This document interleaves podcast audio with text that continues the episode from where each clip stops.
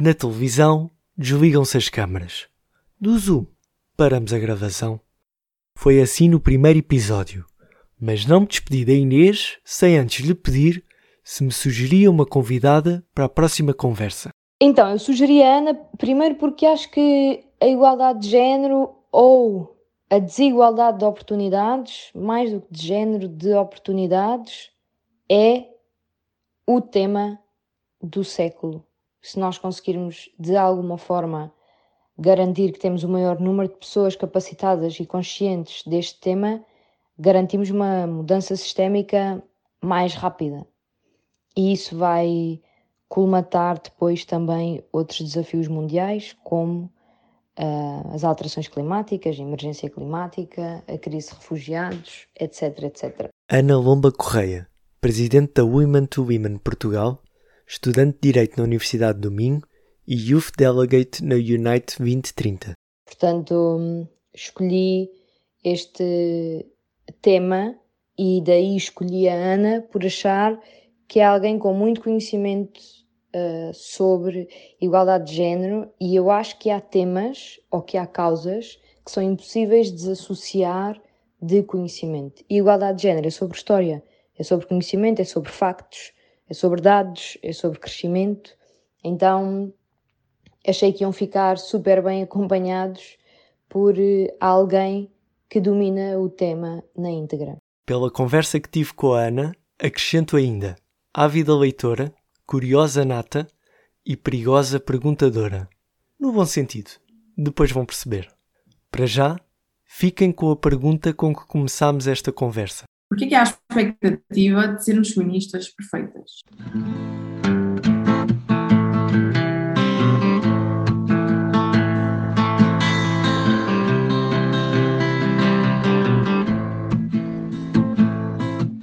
Sem dúvidas precedem uma convicção.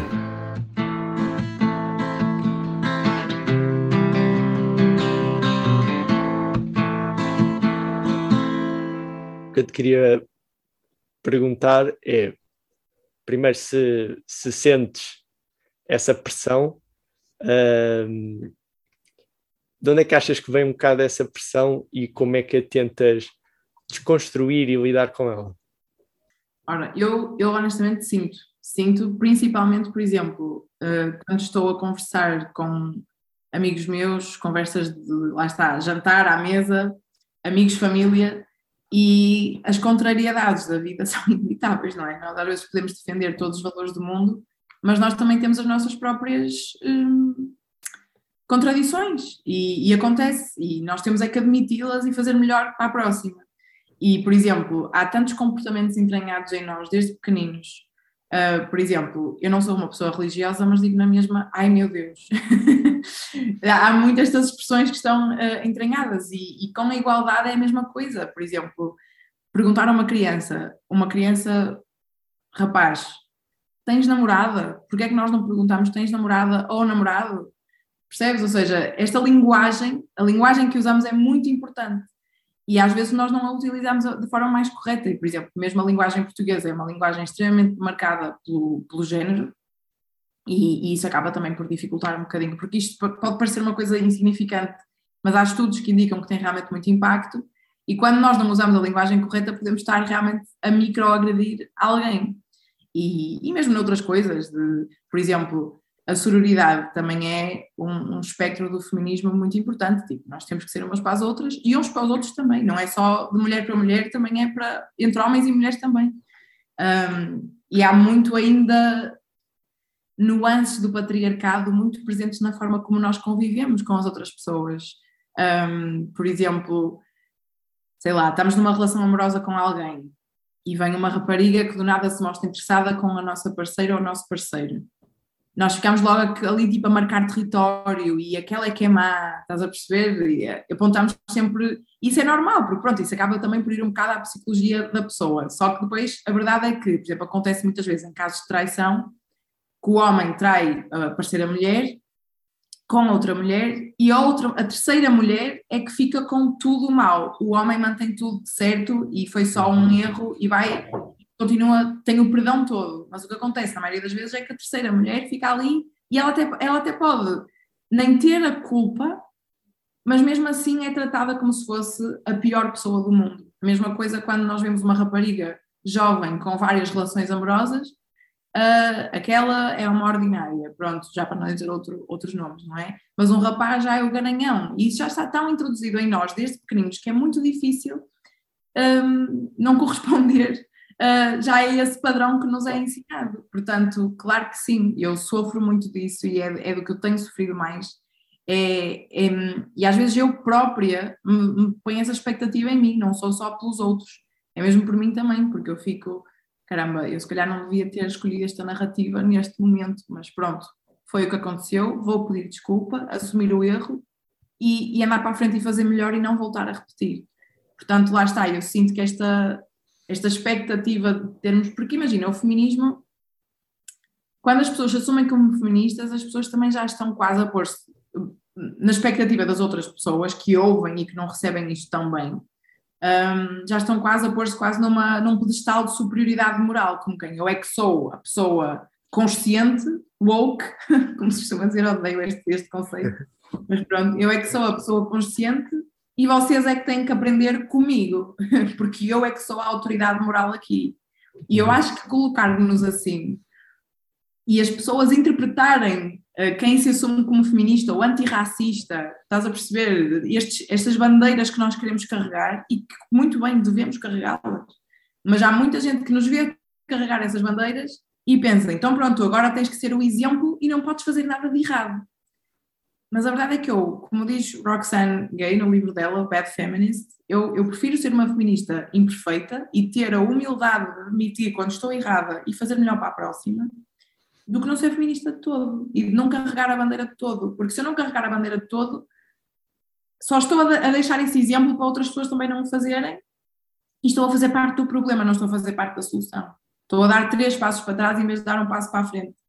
E, e, então acho que isso, isso para mim é muito importante e é uma coisa que eu tenho cada vez mais vindo a refletir, porque temos que começar a ser um bocadinho mais humildes connosco próprios e com os outros, mas também a não ter tantas expectativas das pessoas, porque a culpa da desigualdade de género, na sua raiz, não está em nós, está, está em todo um sistema. Nós fazemos parte dele e quem beneficia dele também faz parte do problema e tem que assumir isso.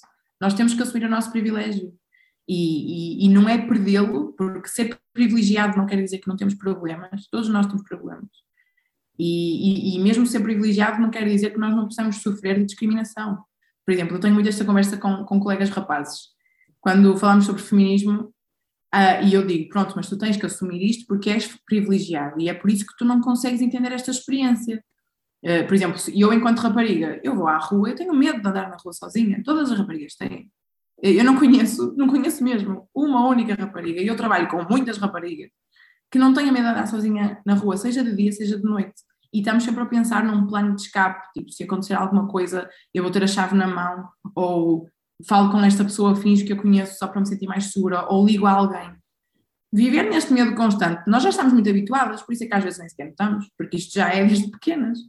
Um, mas eu vou falar sobre isto com um rapaz uh, ou com colegas meus rapazes, não vou generalizar, porque há rapazes que entendem, um, ou que fazem por entender, mas eu tenho amigos meus que lhes custa muito entender isto, tipo, ah, isso é da tua cabeça, as pessoas não são assim, as pessoas passam por ti e não pensam logo isso. Eu, está certo, mas isto é medo, porque na verdade isto acontece.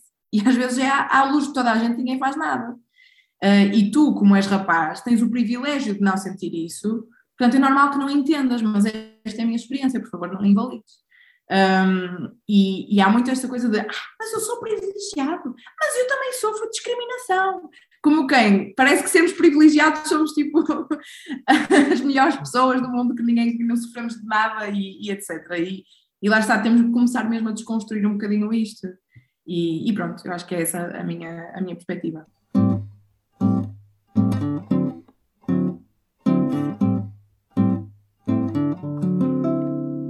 Era uma tarde de verão, no cais do Cedré. Ela passeava livremente junto ao Tejo.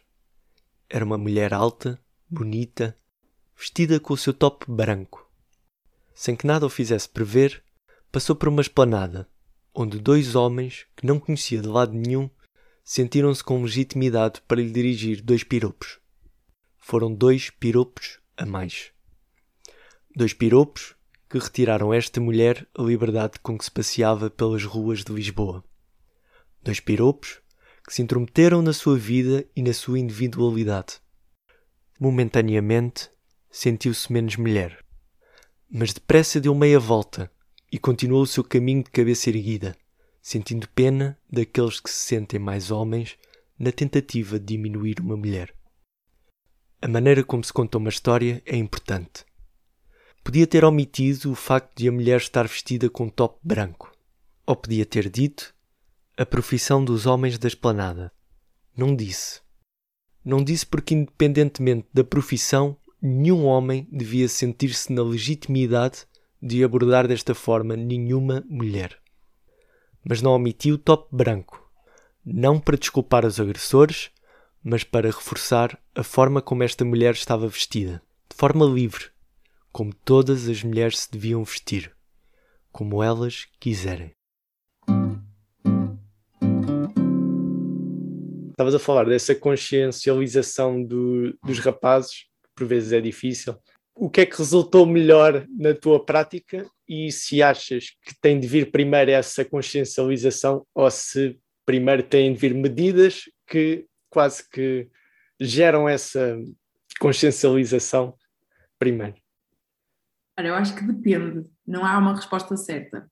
Depende do contexto em que estamos, quem é que aquela pessoa ao nosso lado é. Um, e eu acho que medidas de cima para baixo e de baixo para cima têm que ser complementadas. Acho que uma não funciona sem a outra um, e temos que fazê-las. O, o caminho tem que ser dos dois lados, temos mesmo que fazer esses dois caminhos, de preferência ao mesmo tempo, que é para a coisa conciliar. Depende, claro, mas estou a falar a nível geral. Um, o que é que funcionou para mim? Eu acho que a nível, vai, lá está, depende muito do contexto em que estamos inseridos. Se for uma conversa de amigos, conversa de família, uh, que geralmente essas às vezes até são aquelas que criam mais impacto uh, na pessoa uh, e que mudam mais mentalidades mais depressa, Uh, o que funciona muito para mim é dar o máximo de exemplos possível, analogias constantes. Um, eu acho que funciona muito bem porque ao menos conseguimos ilustrar. E quando temos uma ilustração e uma, um visual mais claro do que é que aquela experiência é, temos mais tendência de ser mais empáticos e, e de nos pôr no lugar do outro e entender. E, e isso depois vai manifestar-se nas atitudes que tomamos a seguir, não é? Porque vamos ter, vamos ter mais atenção e mais consciência de que, ok, esta pessoa pensa assim, não será a única. Portanto, eu vou ter mais cuidado da próxima vez para não interferir e, e, saber entender melhor numa próxima situação, mesmo com outra pessoa. E eu acho que isso funciona muito bem. Mas, por exemplo, numa escola, numa palestra, num, num workshop, aí já vamos ter que pensar mesmo noutros sítios, porque não conseguimos chegar diretamente a cada pessoa, estamos a, a falar em grupo. E uma coisa que eu acho que também funciona muito bem para mim é contextualizar factos, porque eu acho que nós é muito importante termos dados estatísticos, eles não são super perfeitos, não, nenhum estudo é super perfeito porque nunca abrangem uma realidade inteira, não é? Mas eles são uma, uma boa ilustração de um problema.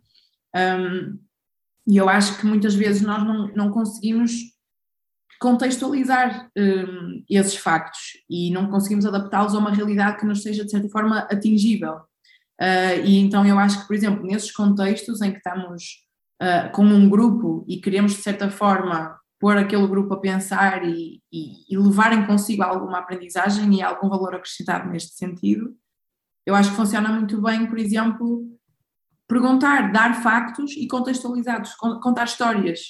Um, eu acho que isso funciona muito bem, porque, por exemplo, ainda ontem tive uma palestra com ensinos do ensino secundário, com alunos do ensino secundário, e eu fiz um quiz um, com vários, eh, pronto, aquilo ficou competitivo porque tínhamos prémios, então as pessoas adoram prémios, mas é bom porque quando estão competitivos querem muito saber e querem muito ganhar, não é? Portanto, um, eu fiz algumas perguntas um bocadinho com rasteira, por exemplo, nenhum deles sabia que ainda existia prática de mutilação genital feminina em Portugal. Ainda existe, há casos no tribunal sobre isto. Um, são poucos comparado com outras realidades, sim, mas ainda existe. E podia ser só um, que era na mesma um problema.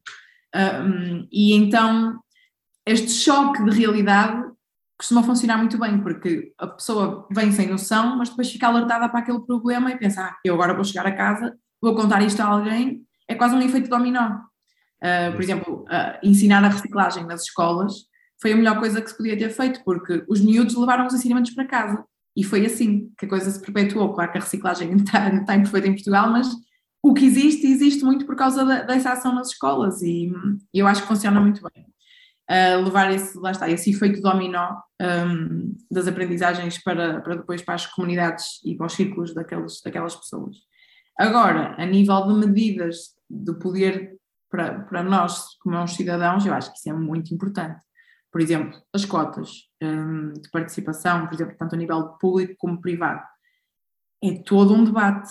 Uh, e eu entendo, eu própria, eu sou a favor das cotas, hoje já tenho opinião totalmente definida para dizer que sou a favor, mas eu mesmo assim reconheço as falhas e, e existem realmente falhas, só que nós às vezes precisamos de forçar um bocadinho, porque com a vontade individual às vezes a coisa não vai lá e vai demorar muito mais tempo e quem sabe se acontecerá na mesma um, uhum. uma maior, uma menor disparidade nos cargos uh, homens e mulheres. Pronto, e é muito importante termos essa representatividade. Eu costumo, nas cotas, costumo dar um exemplo que é uma analogia, outra vez. As analogias acho que funcionam muito bem. Às vezes podem ser um bocadinho injustas, mas adaptadas eu acho que funcionam.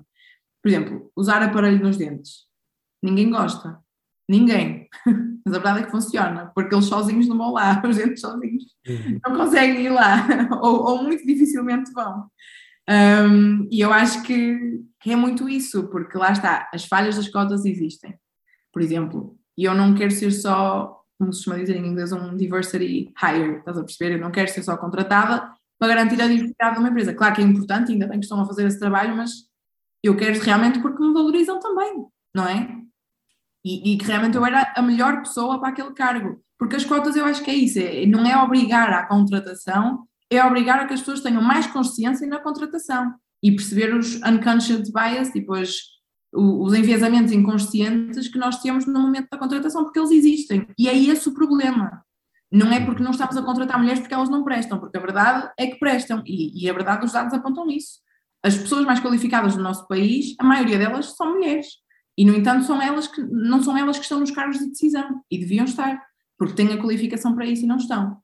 Um, e eu acho que lá está, o debate das cotas vai muito neste sentido do obrigar a contratar, mas se calhar só te está a obrigar a pensar e tu não queres admitir isso. Um, e então, pronto, eu acho que isso é o que me faz ser a favor e eu acho que funciona por causa disso. Lá está, às vezes temos que forçar realmente um bocadinho, mas estas medidas não podem vir sozinhas, como eu estava a dizer no início, porque esta mentalidade do obrigar existe, do obrigar à contratação existe, porque as pessoas ainda não entendem o problema. E então é preciso realmente fazer este trabalho de, ok, nós estamos a obrigar a isto, mas é porque temos estes dados que apontam neste sentido e fazem sentido porque tal, tal, tal, tal, tal. Lá temos que fazer esse trabalho de explicar e muitas vezes isso falha. Uhum. E, e é muito complicado quando estamos a falar ao nível nacional, não é? Porque não conseguimos chegar a toda a gente da mesma forma e ao mesmo tempo. E, mas pronto, temos que começar aos bocadinhos. É, há, aquela, há aquela expressão que se costuma dizer: como é que se põe um elefante num frigorífico? Isto é muito macabro. sim, sim, Nós bocados, não é? Não é? Yeah. pronto, mas hum, é, é isso. Vou parar aqui um pouco a nossa conversa para te fazer uma pergunta. Será que as cotas são uma medida importante em Portugal? Vamos ouvir a opinião da economista Kátia Batista no podcast Impertinente da Fundação Francisco Manuel dos Santos. Mas se calhar, depois aqui também podemos pensar na, na questão das cotas, não é? que é uma uhum. grande discussão, uhum. mas que quando nós olhamos para este ambiente em que 6% das empresas têm uma mulher como CEO, se calhar, uh, ou, ou, pronto, ou 20% têm uma mulher no seu conselho de administração, já depois de estarmos a tentar impor estas restrições, uh, será que isto faz sentido? E aqui, enfim, há estudos para todos os gostos, mais ou menos, uhum. portanto, há estudos que mostram resultados mistos, como nós costumamos dizer, mas eu acho que há aqui um caso para fazer que é, uh, especialmente em países como Portugal, em que este, este desequilíbrio é enorme, muito maior do que noutros países uhum. europeus.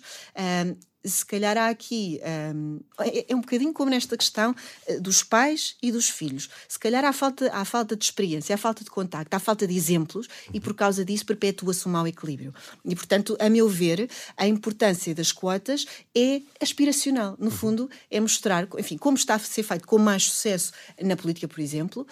Um, é, é, mostrar que, de facto, pode haver mulheres nos conselhos de administração que fazem a diferença, que dão novas ideias, que mostram às outras pessoas, aos outros homens uhum. no conselho de administração, que, é um de bom, facto, campo. a dinâmica uhum. muda uhum. para melhor.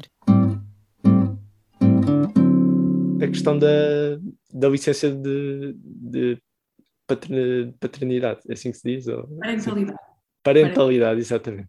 Olha, mais uma, mais uma coisa para. Mas lá está, isto português, esta questão da, da, linguagem é realmente é muito complicado. importante. Eu, eu estudo Direito e nós, quando estamos a, a, estudar e a fazer casos práticos e a falar da matéria, etc., há muito esta, esta questão, ainda há muita coisa de usar o homem com H grande em vez de ser o ser humano. E parecendo, eu sei que isto parecem coisas insignificantes, não, mas não, não. Eu, como não temos tempo aqui de densificar este, este assunto, eu vou remeter para a leitura do, do livro Mulheres Invisíveis, da Caroline Criado Pérez. O primeiro capítulo é só sobre isto, a importância da linguagem e, e o masculino genérico, o impacto que o masculino genérico uh, tem na linguagem, porque realmente é, é, absurdo, nós às vezes não temos noção. Parecem coisas tão insignificantes, mas criam mesmo muito impacto. E, e ela, ela no livro fala, agora perdi um bocadinho o raciocínio, nós estávamos a falar do, ah, lá está, do direito. Nós às vezes o homem, ou a licença de maternidade, ou licença de, de, de paternidade. Uh, também tínhamos outras expressões, ah, por exemplo, a Declaração Universal dos Direitos do Homem. Uh, tudo isso mudou. Recentemente tem-se vindo a fazer algumas mudanças no vocabulário jurídico e na lei, e já, já não se pode dizer Declaração Universal dos Direitos do Homem, é Declaração Universal dos Direitos Humanos. Um, e, por exemplo, a própria licença de maternidade e a licença de paternidade já não existe, é a licença de parentalidade, e depois tem para a mãe e para o pai. Um, e então, pronto, lá está, a linguagem importa muito uh, e isso também faz parte da resolução do, do, problema, principalmente numa linguagem tão demarcada no género como a nossa, já falei disto no início, mas é mesmo Sim, importante. Completamente.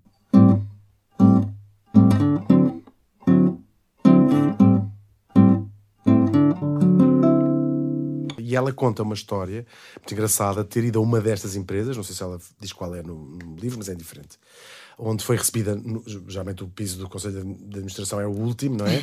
e ela foi recebida, muito bem recebida pelo CEO e pelo Conselho de Administração. Dizer, nós temos de facto muito interesse neste trabalho. Não temos é nenhuma mulher. Nós, não, mas, sim, mas isto notou-se uma coisa ainda mais estranha. Ela tantas pergunta ao CEO, está, está, está, a ir embora, está a ser embora depois desta palestra, e ela pergunta-lhe antes de se ir embora, e foi inocentemente, perguntou-lhe onde é que fica a, a, a casa de banho das mulheres aqui neste piso. E ele ficou Branco disse assim: nem, nem, sequer nunca tinha pensado nisso, mas acho que não há.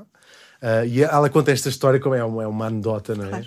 Mas é uh, como. Acabaste de ouvir Hugo Vanderding no podcast impertinente da Fundação Francisco Manuel dos Santos. Agora vais ouvir novamente a economista Kátia Batista. Como a diversidade pode aumentar a produtividade de uma empresa. É assim que eu interpreto essa história. Ou seja, ele nem nunca tinha pensado nisso. E eu há bocado estava a dizer que pronto, temos aquele estudo macroeconómico uhum. que mostra um quarto do crescimento económico dos últimos 50 anos dos Estados Unidos é porque passou a haver mais mulheres e mais pessoas uh, negras a, a, trabalhar em setores onde antes não estavam, mas onde há muitos estudos também é exatamente isto. É, nas empresas... Uh, a diversidade, portanto, admitir, pronto, neste caso, mulheres, o facto de haver mais mulheres a trabalhar nas empresas ou em grupos de trabalho, portanto, há aqui estudos de, pronto, na área de gestão, não só de economia, em que se fazem estas experiências e que se vê que realmente uh, a produtividade, a inovação, uh, tudo isto melhora muito uhum. quando há diversidade. Na verdade, há inúmeros estudos já feitos, tanto pelo Fórum Económico Mundial como agências mesmo da União Europeia e, e de outras instituições, pronto, que eu considero credíveis, não é? São a fonte máxima da, da credibilidade neste, neste aspecto, eu acho. Um, claro que tu tem que ser lido com um espírito crítico, isso não, não elimina, mas, mas eu acho que lá está. Acho que são evidências que nós podemos confiar com, com um elevado grau de confiança. Um, e, por exemplo, o PIB fica super impactado com, quando temos um país de igualdade de género. Agora já não me lembro dos números exatos, mas há realmente um aumento significativo de benefícios em relação ao PIB de um país. Um, há também a melhorança. Um, melhora, ai, caramba, agora estava a, estava a misturar o inglês com o português. há também uma melhoria da qualidade de vida, uh, do poder de compra também, há influências também no poder de compra.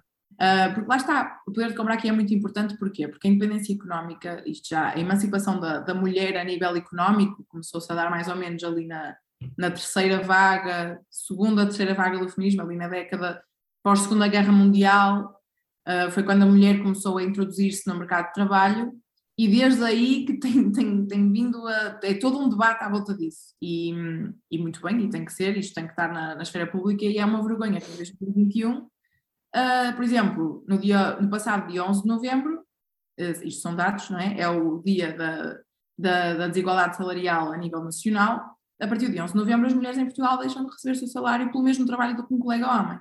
Portanto, neste momento, a disparidade salarial em Portugal ainda está a mais ou menos nos 14%. Um, se não estou em erro com os dados, eu não tenho aqui a minha cábula comigo, mas estou a falar de cor, mas é mais ou menos isto. Um, e, e, ou seja, uma coisa que já é do século passado ainda está, na verdade, a acontecer hoje e é, uma, é mesmo muito vergonhoso que isso ainda aconteça só pelo simples facto da pessoa ser mulher.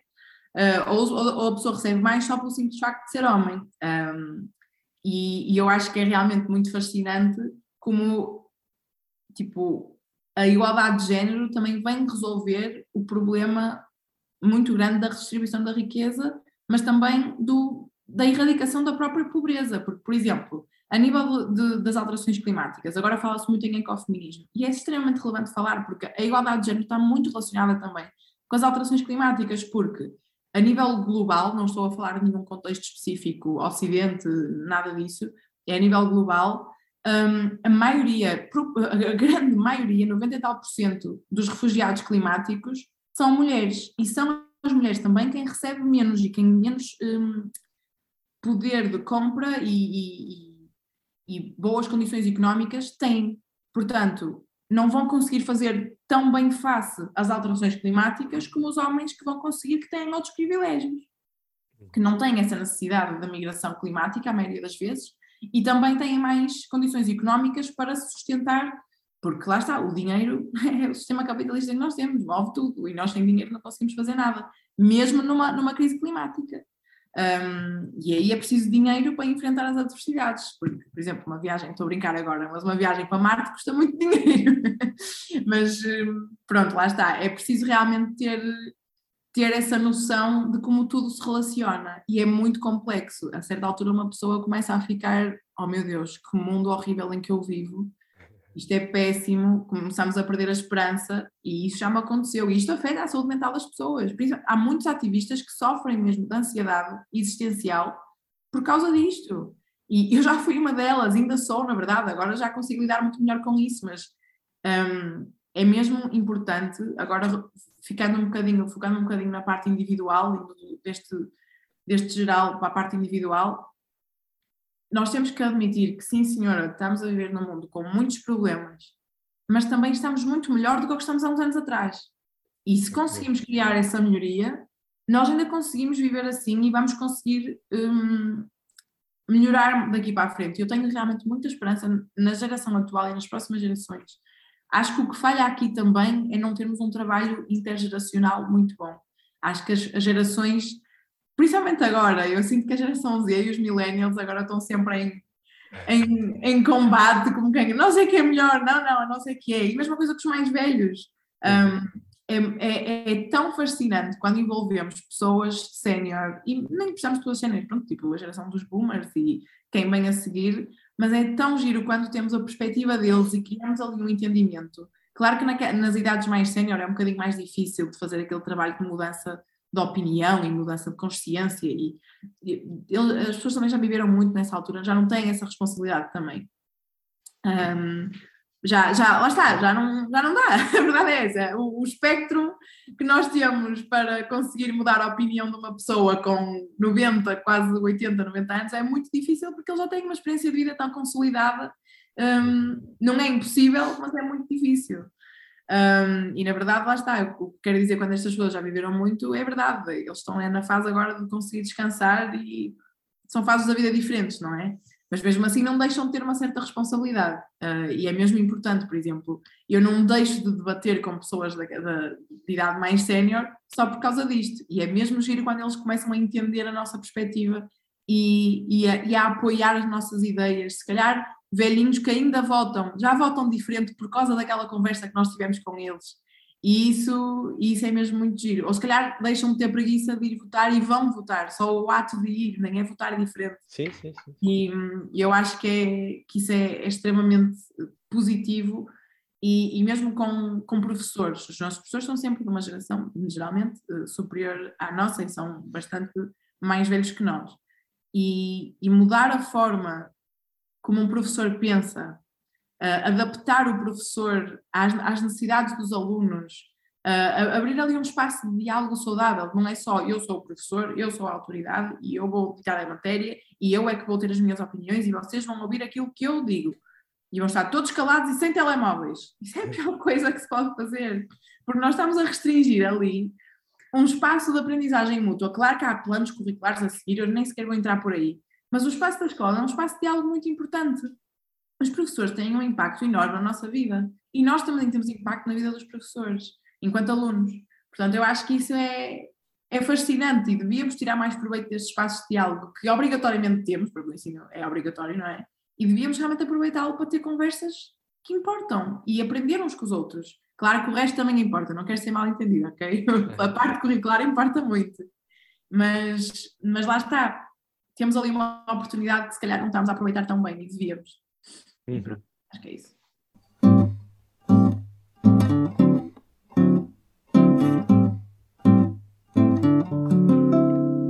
O que é que tu já sentiste que, que se poderia fazer de diferente, nomeadamente nas universidades ou antes? Não sei.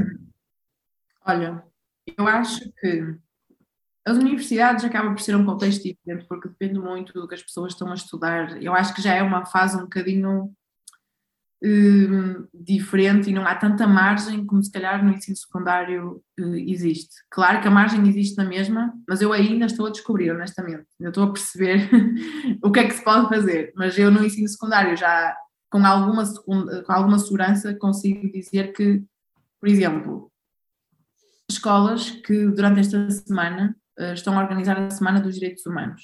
Têm aulas na mesma, ninguém falta às aulas de ninguém, às vezes dá-se um espaço de uma aula ou outra, mas isso também não é por aí. Um, mas também usam as tardes livres e os alunos vão, os alunos vão, vão, fazer, vão ouvir as palestras, vão participar nas atividades, fazem eles próprios, têm iniciativa própria. Eu tive o privilégio de estar numa escola onde isto se fazia um, e eu, eu estive em duas escolas secundárias e a primeira em que eu estive fazia-se esta Semana dos Direitos Humanos e para mim foi, criou muito impacto em mim enquanto aluna, porque eu fiquei mesmo, foi ali, eu juro, foi ali que eu descobri a minha paixão pelos direitos humanos.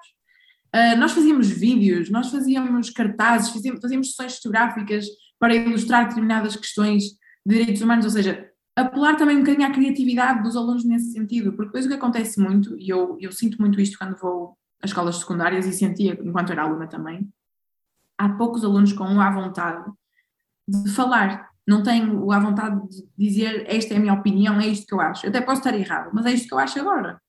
Um, e, e, há poucos alunos com essa vontade, a verdade é essa, porque isso também lá está, não é estimulado. E a criatividade pode ajudar muito aqui. Dizer aos alunos: olha, façam esta atividade, explorem os vossos talentos e percebam como é que o vosso talento pode um, eh, favorecer um, este problema ou criar mais consciência sobre um determinado problema. E eu sinto que ter este tipo de iniciativas, isto é só um exemplo, a Semana dos Direitos Humanos é, é só um exemplo. E é nesta semana, porque no dia 10 de dezembro um, é o Dia Internacional dos Direitos Humanos. Um, faltou dizer isso.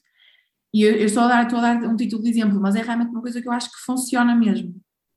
E, e, depois lá está, nas aulas, eu acho que os professores também, isto agora já vou entrar aqui em território um bocado polémico, mas eu acho que eu respeito muito os professores, a minha mãe é professora, eu tenho, tenho alguma noção do que é, que é estar do outro lado e eu acho que temos mesmo que respeitar a classe dos professores e eu sinto que eles estão muito infelizes neste momento por todas as condições pronto, económicas e políticas que também estamos a passar. Uh, compreendo a frustração, uh, só que realmente eu acho que num, num mundo mais ideal deveria existir formação em igualdade de género um, e em justiça social no geral também, não, não só em igualdade de género, porque há muitos outros problemas que também temos que, que resolver, porque nas próprias aulas, mesmo na parte curricular, às vezes há muitos professores que acabam por dizer coisas e, e, e dar a entender coisas que não, que não deviam dar e que são realmente problemáticas. Por exemplo, o estudo da história. Eu, eu fiz humanidades, a parte dos descobrimentos. eu era muito crítica daquilo já na altura, porque eu ficava do género. Eu lembro perfeitamente, eu estava no sétimo ano e eu lembro-me perfeitamente de perguntar isto à minha professora, porque estávamos a estudar Cristóvão Colombo, descobriu e não sei o quê, pronto, chegou às Américas e blá blá blá, e eu perguntei, ah professora, mas não estava lá mais ninguém, porquê é que tínhamos de ser nós a mandar? Nós é que chegámos lá, eu lembro perfeitamente de perguntar isto, não estava lá mais ninguém, simplesmente fomos nós que chegámos lá e tudo começou a partir dali, o que é que acontecia antes? Lá está, eu quando disse que era curiosa, eu sou mesmo muito curiosa. Às vezes eu era a pessoa chata dos professores, eu estava sempre a fazer perguntas inconvenientes. Um, inconvenientes para eles, atenção, uh, porque eu acho que são perguntas importantes. Super importantes. Sim. E, e, havia muita falta de resposta, ninguém me respondia. Um, porque lá está, aquela é a matéria, é o que o livro diz, é vamos seguir o que o livro diz, estás a perceber? Um, e elimina-se logo ali o, o, diálogo. Ou então, em último recurso, isto nunca me aconteceu, mas já havia acontecido com, com colegas meus, um, fazem uma pergunta destas que são mesmo importantes de ter resposta. Ai, vai para a rua, estás a perturbar a aula. Não é. há este. Lá está, o tal espaço de diálogo que eu falo também é isto: é nas aulas, fazer questões sobre aquilo que estamos a aprender, ter espírito crítico. E, e isso realmente, lá está, tem que ser melhorado. E, uhum. E achas que isso é, se deve a, a, programas curriculares muito extensos e a que assim o professor não tem tempo para debater? Ou o professor nem sequer tem quase essa formação ou esse interesse de debater? Não sei. O que é que eu tu achas? Eu sinto que não sou a melhor pessoa, a pessoa mais informada e mais qualificada para falar deste assunto, porque eu, eu como, como tu, e provavelmente também ainda estou a aprender. E eu, eu, o ano passado, tentei fazer um projeto uh, sobre esta questão de fazer formação para professores e etc. E esta pergunta surgiu muito. E eu, honestamente, eu não tenho uma resposta fixa, porque a verdade é que os programas curriculares são realmente muito fechados, e, mas também depende muito da vontade dos professores e aquilo que o professor se dá ao trabalho de fazer. Há pessoas que querem fazer aquilo, é aquilo, pronto, acabou, não há cá conversas para ninguém. Há outros que, se calhar, utilizam metodologias que abrem um bocadinho mais de margem para estão ali a aprender e, e tem que, há uma expectativa dos exames nacionais e eu compreendo, compreendo isso, há critérios a cumprir, têm que ser cumpridos. Mas há outros professores que têm, se calhar, utilizam metodologias mais de debate e de pensem nisto e não sei o quê, é isto que tem que dizer no exame, mas há, uhum. outra, há, mais, há mais na vida do que exames. há, há a pessoa que nós somos. Nós estamos a formar cidadãos também na escola. Um, então eu acho que isso era um programa muito eh, era uma coisa muito importante de se fazer, apesar do programa, do programa restrito. Uh, mas lá está, eu não sou de todo a melhor pessoa para estar aqui a dizer o que é que é certo e o que é que é errado. E isto é só a opinião que eu tenho com, com a, pouca, a pouca experiência que eu tenho nesta área, porque uhum. os professores, acima de tudo, é que têm que responder essa, essa, essa pergunta.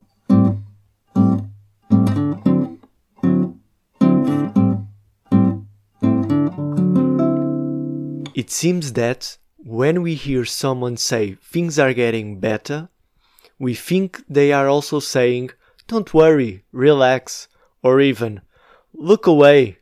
But when I say things are getting better, I am not saying those things at all. I am certainly not advocating looking away from the terrible problems in the world. I am saying that things can be both bad and better. Acabaste de ouvir um excerto do livro Factfulness de Hans Rosling. Eles fazem parte de um sistema. São pessoas com muito poder económico, com muito privilégio, que levam as suas ideias aos países do submundo. Não gosto nada deste, desta, desta, deste conceito, estou mesmo só a, a aplicá-lo, porque é, é, um bocado esta a visão que têm uhum. coisas. Um, Claro que o, o, no livro do Facto Mudanças isto também se contraria e eu acho que isso é, é ótimo, mas há muito ainda quase um, um neo. Uh, estou a arranjar as palavras certas para dizer isto, para não, para não ficar, para não, para não ser mal interpretada.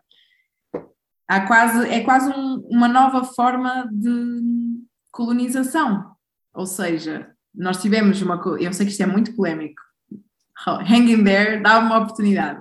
Um, porque, imagina, são pessoas que muitas vezes uh, têm soluções, têm, e com, muito bem, são geniais nas soluções às vezes que, que pensam, só que depois aplicadas ao terreno têm muitas, muitas falhas, porque não estão adaptadas à comunidade a que estão a inserir essa solução. Uh, e eu acho que isso às vezes falha, porque comunica-se o bonito e o que uhum. não é tão bonito fica de fora e bem escondidinho, porque a filantropia, a verdade é que a filantropia também está a esconder coisas muito negativas e que estão, na verdade, um, a, a, matar o nosso planeta. A verdade é essa. Um, a exploração que estas pessoas perpetuam todos os dias.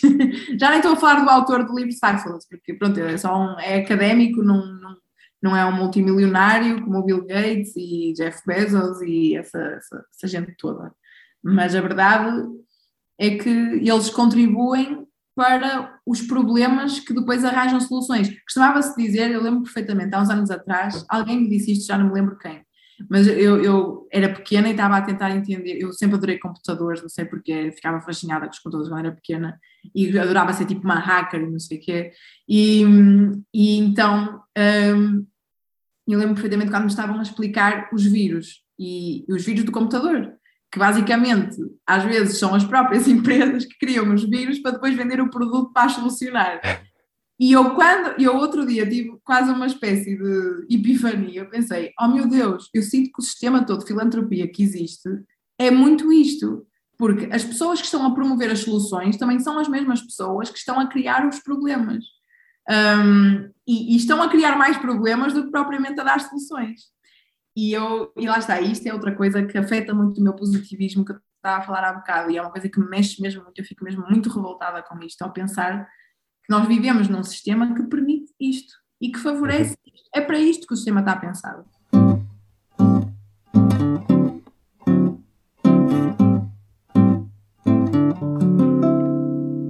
Depois não é só isso, eu sinto que estas que falar sobre estas coisas é muito importante e eu sinto que há pouquíssimas pessoas, eh, ou seja, não está no debate público, sabes? Uh, e depois é aquela coisa. Eu acho que os próprios meios de comunicação também têm a responsabilidade de convidar pessoas a falar que tragam novas perspectivas e que não digam sempre o mesmo, estás a perceber? E que não uhum. sejam sempre as mesmas pessoas e que não digam sempre o mesmo, porque eu acho que é muito, há muito esta tendência, porque o, o debate público também se for, é, é, a maioria dele é influenciado pela comunicação social, sim, não é? Sim, sim. E se nós não convidarmos novas perspectivas, sejam pessoas jovens, pessoas mais velhas, que tenham anos de investigação sobre um tema bem fraturante, um, convidem, mesmo alguém que não tenha experiência nenhuma, mas que tenha uma opinião muito forte, convidem, deixem a pessoa manifestar-se, vamos falar sobre isto. E, e, que seja uma pessoa, não tem que ser uma, uma, figura pública só para as audiências, estás a perceber? Eu sei que isso é importante, pá, mas pelo menos não tenho os dois, estás a perceber? Já tenho uma pessoa bem influente e uma pessoa que está a começar agora, ou que não quer ser influente de todo, mas que tem uma opinião mesmo muito, muito forte sobre um determinado assunto. Tipo, é mesmo importante começarmos a falar sobre estes temas fora da caixa, porque se continuarmos na caixa, não vamos a lado nenhum. Claro que a caixa também tem muitos problemas e temos que resolver os problemas dentro da caixa, mas há outras coisas que estão aqui a, a rodopiar e a andar à volta, a orbitar da nossa caixinha, não é? E nós temos que falar sobre elas também porque elas vêm a seguir, elas vão afetar a nossa caixa. Eu sei, estou a dizer caixa muitas vezes, mas já está a fazer sentido. Sim, sim, sim.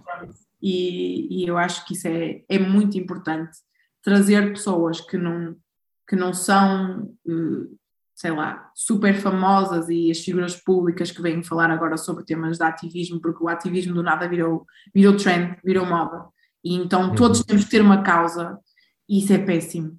Isso é péssimo porque não, é bom carregarmos as bandeiras, é bom sermos aliados, mas nem toda a gente tem a responsabilidade, nem toda a gente tem a capacidade de ser ativista. E eu, eu não quero ser aquele tipo de pessoa agora diz todos podemos, ou seja, não quero criar elitismo no ativismo, não é isso que eu estou a tentar fazer. O que eu estou a tentar dizer, o meu ponto é: sinto que todos podemos ter uma ação, sim. Todos podemos falar sobre um tema, sim. Todos podemos ter uma causa, sim. Mas nem todos temos a capacidade de organização, a capacidade de empatia, a responsabilidade que, que se arca a resolver um problema, porque é muita responsabilidade as capacidades de liderança. Um, nem todos temos a capacidade de comunicação também. E ninguém tem que ter isto tudo sozinho. Atenção, não uhum. temos que fazer isto sozinhos, porque eu acho que isto também é uma cena muito comum hoje em dia, pelo menos na malta mais jovem, que parece que todos temos que ser muito individuais nas nossas causas. Também há muita gente que, que, que acredita no coletivo, e isso é ótimo, é esse o caminho, mas ainda, e eu contra mim falo, eu ainda sou uma das pessoas que faço as coisas de forma muito individual, fora da minha organização, agora estou a falar a nível pessoal, não é? Um, e eu também tenho que abrir os meus horizontes uh, no, que toca, no que toca a isso, e tenho plena consciência disso, mas acho que nós temos que, não é tipo, criar elitismo no ativismo, é criar noção. Uh, porque lá está, era isto que estávamos a falar, resolver problemas é, às vezes nós podemos ter ideias fantásticas no nosso cérebro, mas elas não funcionam. E, é. temos que ter a responsabilidade de assumir que elas não funcionam e fazer melhor e continuar o trabalho, ou seja, estas capacidades nem toda a gente as tem. Por isso é que eu sou, um bocadinho crítica quando as pessoas, quando há muito esta ideia de que todos podemos ser ativistas e uau, ser ativista agora está na moda e influencers a falar de causas que não, não têm conhecimento nenhum sobre elas, mas falam como se fossem a autoridade daquele tema, isso faz-me muita confusão. Sou mesmo muito crítica porque eu sinto que estão a fazer parte do problema, não estão a fazer parte da solução, porque não entendem realmente o que é que é o ativismo, não uhum. entendem realmente o que é que é carregar uma causa. Não é para ficar bem na performance, sabes? Não é para ficar sim, bem sim. com os likes. Porque isto, isto é preciso muita responsabilidade. Estamos a impactar a vida de uma pessoa que sofre disto, estás a perceber? E, então, pronto, eu nisso sou, sou muito crítica.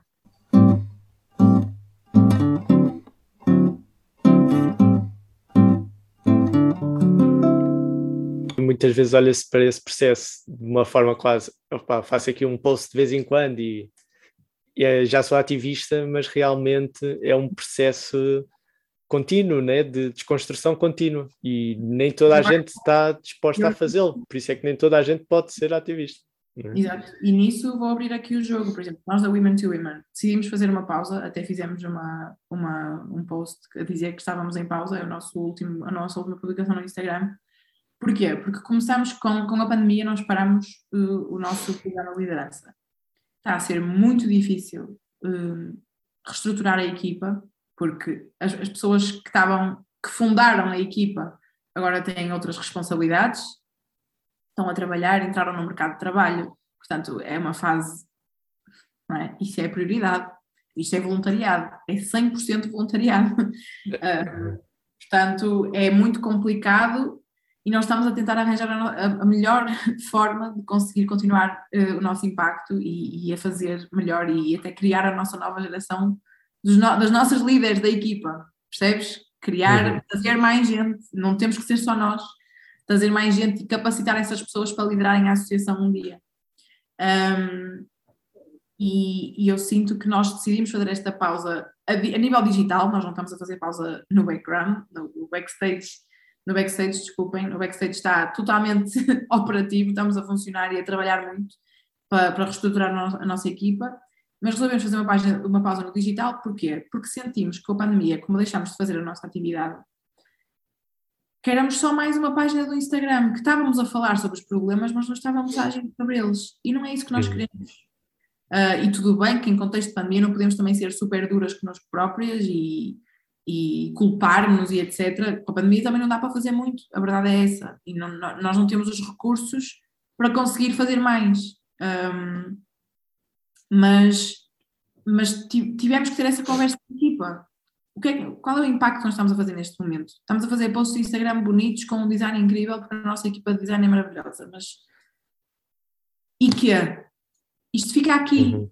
não vai para o terreno. Nós não estamos a resolver problemas só porque estamos a falar sobre isto ou melhor, não estamos a resolver os problemas da forma que nós queremos ao falar só sobre isto, porque falar também faz parte da resolução de problemas e é bom uhum. falar.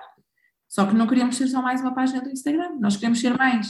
E às vezes nós temos que ir um bocadinho contra a nossa própria tendência e reavaliar aquilo que nós estamos a fazer.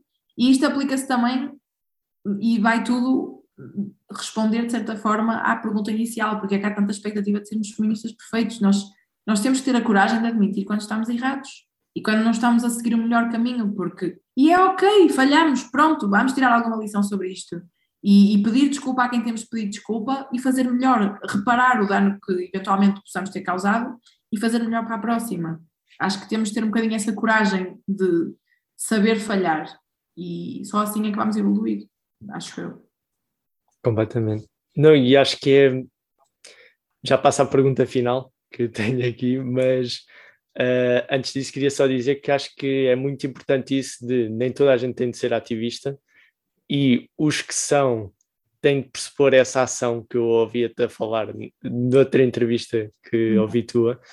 Uh, e está tudo ok quando não queres ter essa ação, e, ou seja, não és ativista, está tudo ok, e és necessário na mesma, porque o ativista só realmente tem esse, o impacto que quer ter quando quem não é ativista também se junta, portanto está tudo ok e é preciso esta gente toda para, para ajudar.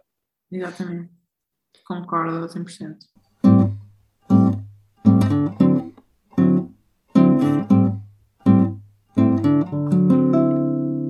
Antes desta conversa, pedi à Inês Alexandre, minha convidada no episódio anterior a este, que me enviasse uma pergunta para a Ana. Eu gostava muito de perceber qual é que era o impacto direto e real no nosso cotidiano se existisse igualdade de género no mundo. Se existisse igualdade de género no mundo, qual é que era o impacto direto? Como é que esse impacto afetava o nosso dia a dia e depois qual é que era a causa urgente a seguir que nós tínhamos que trabalhar. No final desta conversa, partilhei com a Ana o áudio que acabaram de ouvir. Esta foi a sua resposta. Eu estou a dar esta pergunta porque está-me a fazer aqui borbulhar o cérebro, estou aqui com a sensação de borbulhinhas no estômago, porque isto apaixona-me imenso. Então, para simplificar, e com o risco de ser muito injusta, nesta simplificação, porque isto é, exige muita conversa. Eu acho que o primeiro impacto direto e real é que as pessoas iam ser muito mais felizes. Eu agora pareço uma guru a falar, mas honestamente acredito mesmo, porque a viver num sistema, lá está, eu vou adaptar a minha resposta ao sistema capitalista em que nós estamos a viver. A igualdade de género a ser atingida, que segundo o, Fórum Económico Mundial, só daqui a mais ou menos 136 anos é que a vamos atingir, que depois esta, esta, este, este número altera conforme o problema que estamos a falar, por exemplo, a disparidade salarial só daqui a 200, mais de 200 anos é que vamos conseguir atingir, ao ritmo atual de mudança, uhum. ok? Um, eu acho que ao atingirmos 100% a igualdade de género, que eu acho que isto também é, é um bocadinho relativo, acho que nunca temos 100% de nada e às vezes é perigoso termos esse 100%, mas vamos, vamos assumir que a igualdade que eu estou a falar é equidade, tratar o igual por igual e o diferente por diferente, ok? Uhum. Um, imaginando um mundo assim, eu acho que as pessoas iam ser muito mais felizes, porquê? Porque têm autonomia, têm liberdade, uh, autonomia e liberdade junto, porque podemos ser quem somos sem medo de, de sofrermos o que quer que seja. A questão económica aqui é muito importante, porque vamos favorecer comunidades, vamos favorecer pessoas, as pessoas vão ter melhor qualidade de vida também, e isto são estudos mais que comprovados. Um, sinto que ao termos essa melhor qualidade de vida, vamos poder criar, vamos poder focar-nos também nós a resolver outros problemas, lá está, o que vier a seguir. Uh, vamos poder criar condições para impactar outras pessoas, para continuar a, gerar esse impacto e a manter as garantias que nós conseguimos atingir. Um, por exemplo, eu sinto que isto aqui é muito importante. Um dos meus maiores sonhos é ter o poder económico suficiente para poder investir em pessoas. Não é investir até nem falo de investimento em projetos e ventures, essas coisas todas, nem estou a falar por aí. É acreditar em alguém. Tipo, eu sei muito que tu queres fazer isto, toma este dinheiro e faz. Estás a perceber? Não é preciso grande burocracia, porque já fizeram o mesmo comigo. E eu senti diretamente a diferença que isso fez na minha vida. E, e eu sinto que nós tínhamos essa capacidade, ok? Porque, as, porque a nível, imagina, a igualdade de género, eu estou a pressupor que ainda existem diferenças de classe, estou a pressupor que ainda existe alguma questão de alguma questão racial ainda por, por pronto, por resolver, ok? Ainda existem questões relacionadas com as alterações climáticas, planeamento urbano, todas estas coisas que a igualdade de género influencia. Mas, na verdade, para simplificar a resposta ainda mais, eu acho que se conseguíssemos atingir a igualdade de género na sua plenitude, nós estávamos a resolver todos os outros problemas, na verdade, ou a, ou a participar na solução de todos os outros problemas. Um, desde a, a, canalização, desde o acesso a, a um médico de família, desde, sei lá, até, até, até aos diagnósticos. Um diagnóstico de um AVC. Menos mulheres morreriam de AVC. Uh, porque há diferenças no diagnóstico. Existem, por causa do género. Os ensaios clínicos também seriam. Uh, a saúde das pessoas melhorava porque os ensaios clínicos iriam estar adaptados ao corpo de uma mulher e ao corpo de um homem. Um, lá está. Eu acho que nós estávamos a resolver realmente muita, muita coisa, ou a participar pelo menos na resolução da raiz do problema. E a partir daí a coisa desenvolve-se, claro que com muito trabalho. Portanto, como é que isto afeta o nosso dia a dia? Melhor qualidade, melhor qualidade de saúde, acesso à educação, um, um, sistema mais justo de meritocracia, ou seja, eu, eu sou muito crítica da, do conceito de como é empregada a meritocracia hoje em dia. Mas pronto, o que eu quero dizer com isto é, não é por eu ser mulher ou homem, já não vai haver essa discussão. És a pessoa mais qualificada e precisamos de ti, mas é, é, ou seja, nós precisamos dessa discussão, ok? Nós temos sempre que garantir que existe representatividade. Não podemos ter uma coisa sem a outra, ok? E nem é só mulher homem, a interseccionalidade aqui é muito importante.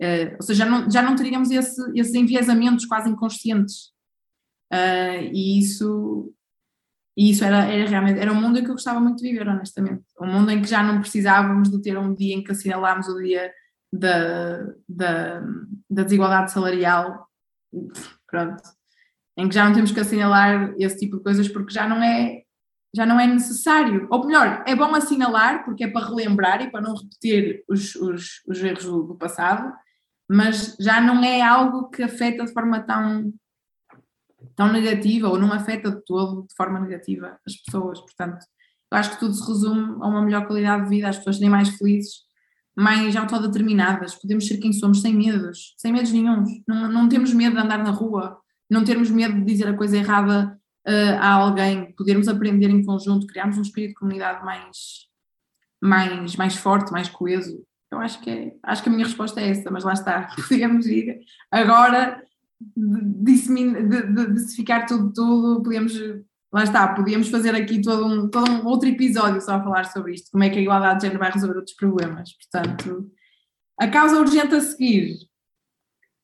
Sim, eu não sei como é que o mundo vai estar daqui a 136 anos.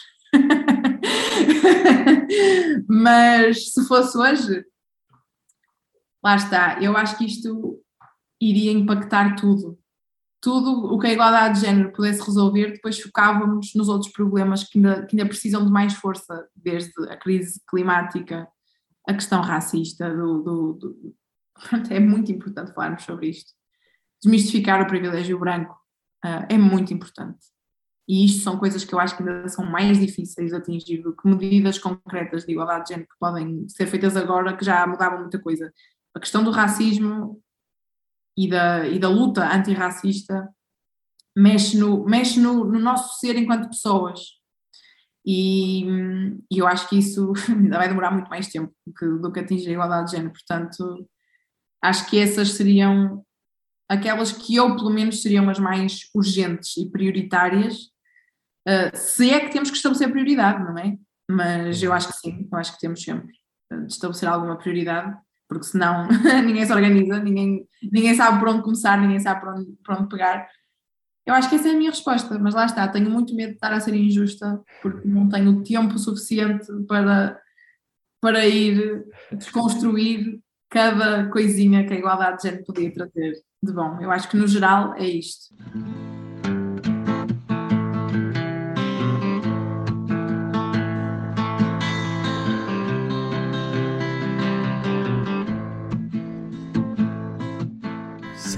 Dúvidas precedem uma convicção.